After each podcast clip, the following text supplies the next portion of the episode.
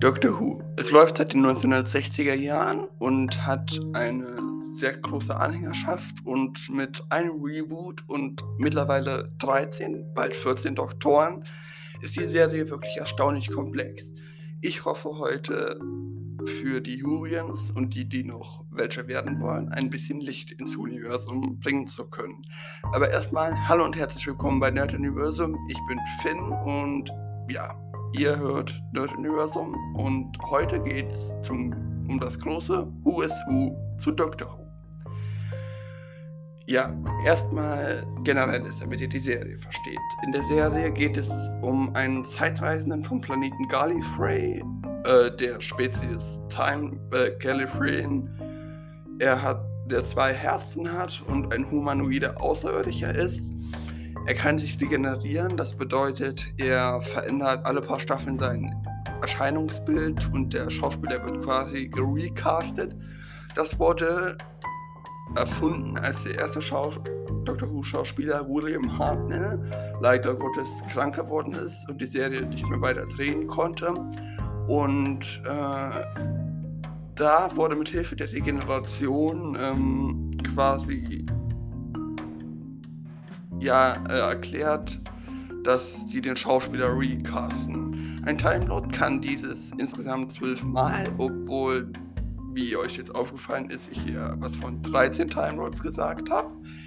Und ähm, es quasi so ist, dass Doctor Who oder der Doktor, wie man ihn nur nennt, er heißt übrigens Doktor, und äh, von den Time Lords in einer Episode noch mehr Regenerationszyklen geschenkt bekommen hat und deswegen noch auf eine unbestimmte Zeit Teil des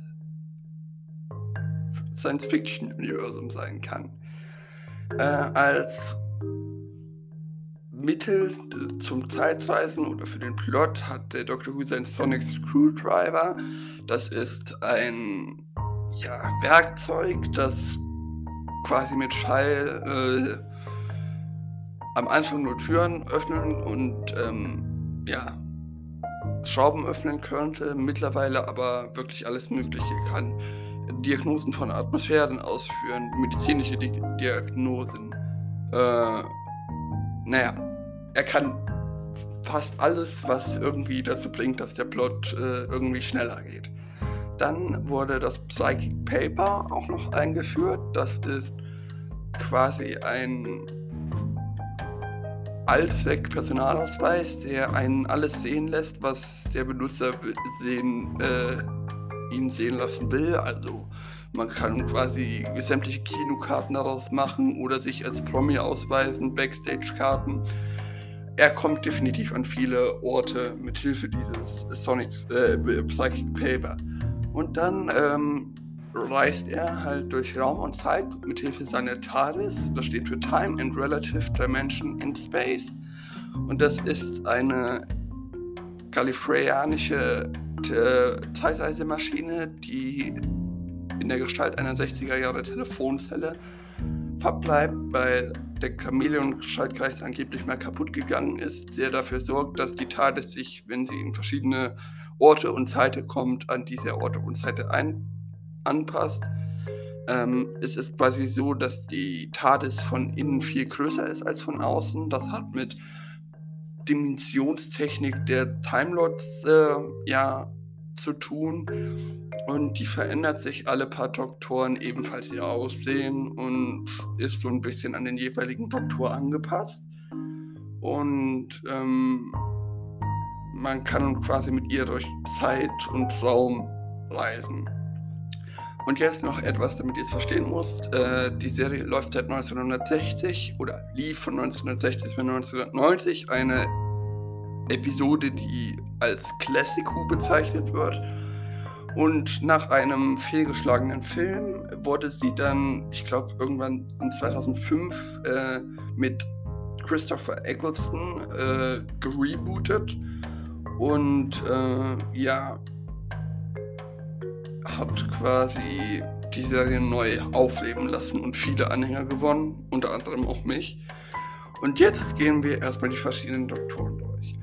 Am 23.11.1963 flimmerte die erste Episode von Doctor Who mit William Hartnell über die britischen Empfangsgeräte.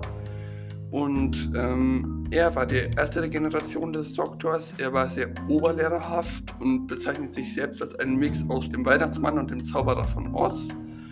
Und äh, wurde krank und neu besetzt, weswegen er dann noch regenerieren muss. Der Doktor wird übrigens noch von meist weiblichen Begleitern auf seinen Zeitreisen begleitet.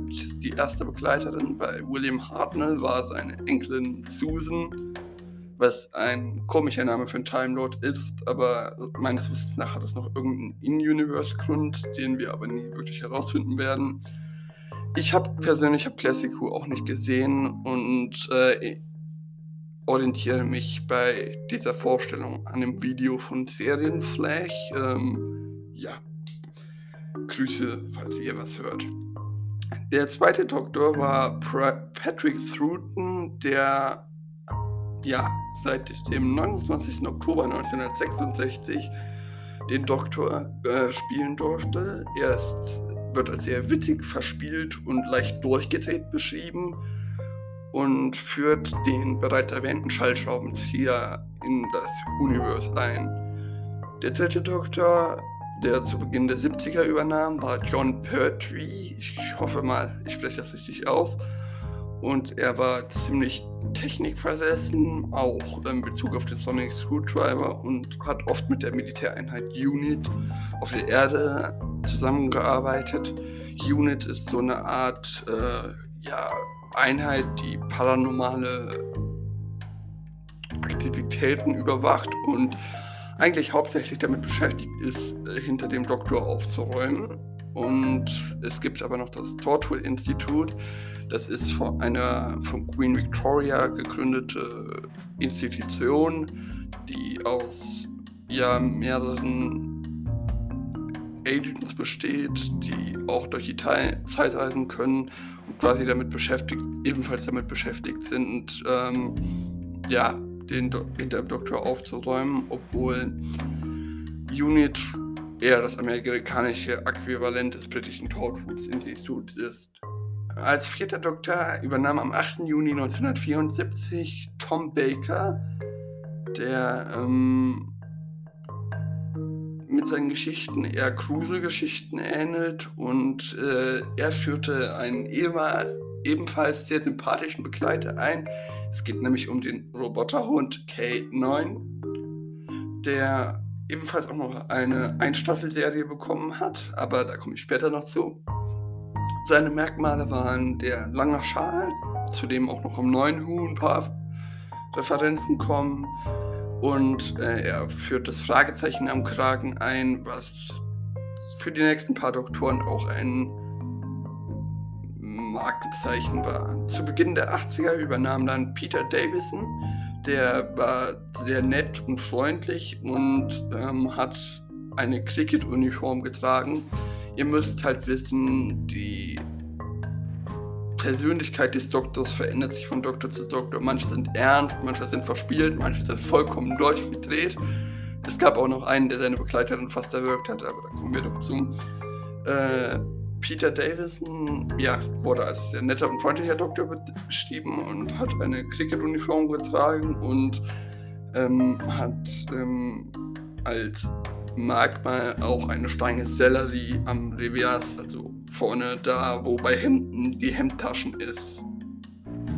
Und als sechster Doktor übernimmt der eben bereits angedeutete Dr. Colin Baker, der seit dem 22. März 1984 einen sehr zynischen und arroganten Doktor spielt, der auch zu Beginn seiner ja, äh, Regeneration, also kurz nachdem er regeneriert, für seine Begleiterin gewirkt hat, weil er sie für einen äh, Spion gehalten hat und ähm, ja, er wünschte sich, also der Schauspieler Colin Baker wünschte sich für seine Figur ein schwarzes Outfit, aber die BBC hat ihm ein relativ buntes und wirklich clownähnliches Outfit aufgedrückt. Und ja, danach kommt auf dem siebten Platz ähm, mein persönlicher Lieblingsdoktor von Classic Who. Es geht nämlich um Sylvester McCoy, der seit dem 7.11.1987 äh, die Charts steuern durfte und ähm, viele Fragezeichen reiche Kleidungsstücke eingeführt hat und die Serie leider Gottes äh, mit Classic Who enden ließ und ähm, da sie 1989 abgesetzt wurde. Aber es, die Geschichte ist noch nicht zu Ende. Ähm, mit Paul McCann übernahm 1996 für ein Reboot in Form eines amerikanischen Fernsehfilmes ähm, ja, für leider nur einen Film die Tat ist. Äh, er war als Doktor wirklich sehr relativ beliebt, aber der Fernsehfilm ist leider gefloppt. Ich persönlich kam bis jetzt noch nicht an eine Ausgabe davon, weswegen ich ihn auch noch nicht gesehen habe. Aber jetzt kommen wir zu dem neuen Doctor Who und ähm, das beginnt mit der zwischen der Generation dem War Doctor, gespielt von John Hurt. Der hat nur einen Auftritt im 50-Jahres-Special. Er ist eine wirklich keine reguläre Inkarnation des Doktors. Äh, sondern nur für den Krieg zwischen den Daleks und den Time Lords, äh, da komme ich noch zu, ähm, ja, regeneriert. Er ist äh, sehr mürrisch, aber auch pragmatisch und ähm, ja, spielt halt diesen typisch, diese typische Kriegerregeneration des äh, Time Lords. Der wurde aber später, also mit dem 11. Doktor eingeführt, da er nur im 50-Jahres-Special mitspielt. John Hurt regeneriert dann ebenfalls im 50-Jahres-Special in Christopher Eccleston, der übernimmt den, das Reboot der Serie dann aber früher, seit 2005, mit ähm, und führt die bekannte Begleiterin Rose Tyler an, die auch noch im neuen Doctor Who eine wahnsinnig wichtige Rolle spielt. Und äh, seine Outfit äh, hat mit einer Lederjacke und seinen kurz rasierten Haaren eher einem U-Boot-Offizier geglichen. Er hatte einen ziemlich stimmungsschwankenden Charakter und ähm, hat das Psychic Paper, von dem ich eben schon äh, geredet habe, eingeführt. Christopher Eccleston regenerierte aber nach nur einer Staffel wegen kreativer Differenzen mit der BBC und wurde von dem beliebtesten Doktor David Tennant ersetzt, ähm, der ja, für die nächsten drei Staffeln übernahm. Seine Merkenzeichen waren ein Trenchcoat und äh, Chucks oder wie ich von dem Kriegsdoktor äh, als ähm, Strandschuhe bezeichnet. Ähm, er klammert sich ziemlich an seine Regeneration, weil er zweimal zwar regeneriert, aber sein Aussehen nicht verändert. Ähm, ja, einmal erschafft er da sogar einen Doppelgänger von sich, aber das ist eine ganz andere Geschichte. Er hat mit vielen seiner Companions äh, ja, Liebesbeziehung, um es so auszudrücken. Und ähm, ja, küsst auch einige seiner Companions. Außerdem führt äh, David Tennant äh, die zeitreisende River Song ein, zu der ich äh, aber später noch komme. Ähm, mit dem elften Doktor und meinem persönlichen Lieblingsdoktor vom neuen Who übernahm Matt Smith als bisher jüngster Doktor äh, die TARDIS und hatte die meiner Meinung nach auch beste Begleiterin mit Amy Pond. Er war relativ durchgeknallt und ein verdammtes Kleinkind äh, und hat eine, trägt hauptsächlich eine Fliege, einen braunen Anzug und ein Fes, das ist so eine Art, naja, umgedrehter Eimer, was einen Hut darstellen soll, aber das ist auch ein Markenzeichen von ihm. In dieser Regeneration heiratet er auch die zeitleitende River Song. Ich, River Song ist quasi die Tochter von Amy Pond, die Amy aber leider weggenommen wurde. Und da sie in der TARDIS geboren wurde, kon konnte sie auch eine Zeit lang regenerieren. Sie macht insgesamt drei Regenerationen durch bis sie dem Doktor seine Regeneration gibt, um ihn von seinem Tod zu retten. Und äh, ihre Zeitlinien verlaufen wegen irgendeinem komischen Gesetz, das ich bis jetzt noch nicht verstanden habe, äh, genau entgegengesetzt. Und ähm, ja, was für manche witzige ähm, Verläufe sorgt. Ich kann auch mal noch einen Podcast zu ihrer Lebensgeschichte machen, die ist nämlich ziemlich interessant. Und ähm, ja, Matt Smith regenerierte dann zu dem letzten Doktor, den ich persönlich gesehen habe, nämlich Peter Capaldi, nachdem One die Serie mal wieder von neuem begonnen hat. Aber naja, ich kann ja warten. Er ist etwas mürrischer als sein Vorgänger und äh, macht die Regeneration etwas düsterer und außerirdischer.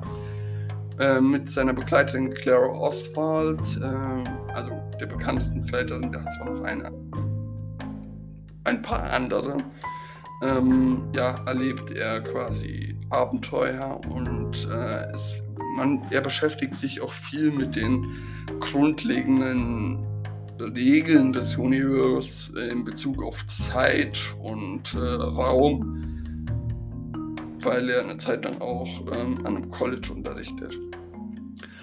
Ähm, mit dem 13. Doktor übernahm die erste Frau, also in diesem Fall nicht Time Lady, äh, Time Lord, sondern Time Lady, die ähm, TARDIS. Äh, sie ist jünger und etwas durchgedrehter als der 12. Doktor, ist ziemlich abenteuerlustig und äh, auch technikaffin, äh, was sie mit äh, ja, dem dritten Doktor John Pertwee ja ein bisschen verbindet. Und ähm, reist mit gleich drei Begleitern, äh, wovon aber die bekannteste Jasmine Khan ist, äh, mit der sie auch, also mit der auch vermutet wird, dass sie eine Liebesbeziehung mit ihr entwickelt.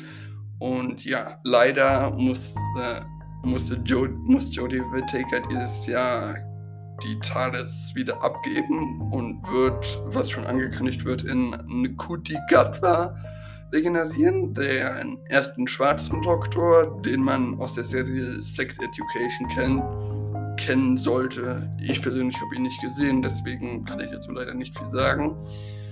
Und ja, Jetzt kommen wir zu den wichtigsten Begleitern von dem Doktor. Da wäre einmal Ruba Song, seine Frau und die, deren Zeitlinien entgegen, entgegenversetzt verlaufen.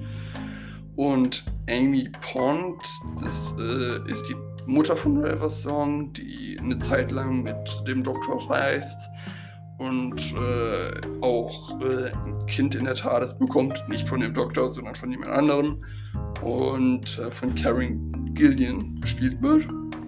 Dann wäre da noch Rose Tyler, die erste Begleiterin des neuen Doctor Who's, also des neunten.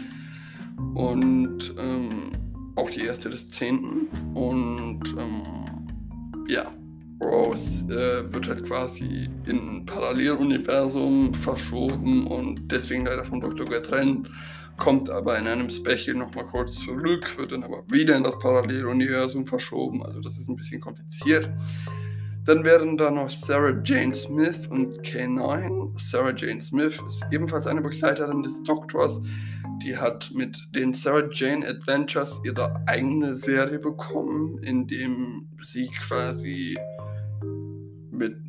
mit, einem Haufen Kinder äh, Aliens bekämpft und ja, K9 ist der Roboterhund äh, von, vom Doktor, der ja hauptsächlich im Classic Who auftaucht, aber für eine kurze Zeit auch noch im neuen Who. Und ja, dann wäre da Martha Jones, die ist die Zeit lang mit dem 10. Doktor gereist, ähm, wurde aber dann nach, dem, nach einer Konfrontation mit dem Ma Master, ähm, ja, ist sie auf der Erde zurückgeblieben und hat hinterher als Wissenschaftsoffizierin war sie hinterher eine der führenden ähm, ja, Offiziere von UNIS. Dann wäre dann noch Commander Strax, unser Lieblingsonteraner. Sonteraner sind so ja, Aliens, die ein bisschen aussehen wie Kartoffeln in Rüstung und auf zwei Beinen. Und äh, der äh, erlebt mit Madame Vestra äh, und dem Doktor. Madame Vestra ist äh, ja eine Art Alien, die aber in einer lesbischen Beziehung mit, einem, mit einer Frau auf der Erde lebt äh, und die erleben dann mit dem Doktor Abenteuer im viktorianischen London. Unter anderem sogar meine Lieblingsfolgen. Und ja, als letzter wichtiger Begleiter wäre noch Captain Jake Harkness, ein Zeitreisender, der während den Abenteuern mit dem Doktor unsterblich wird und äh, ja, bisexuell ist und quasi mit jedem flirtet, das nicht bei drei auf den Bäumen ist. Und ja, der ist einer meiner Lieblingscharaktere aus dem neuen Who und ja, sehr cool.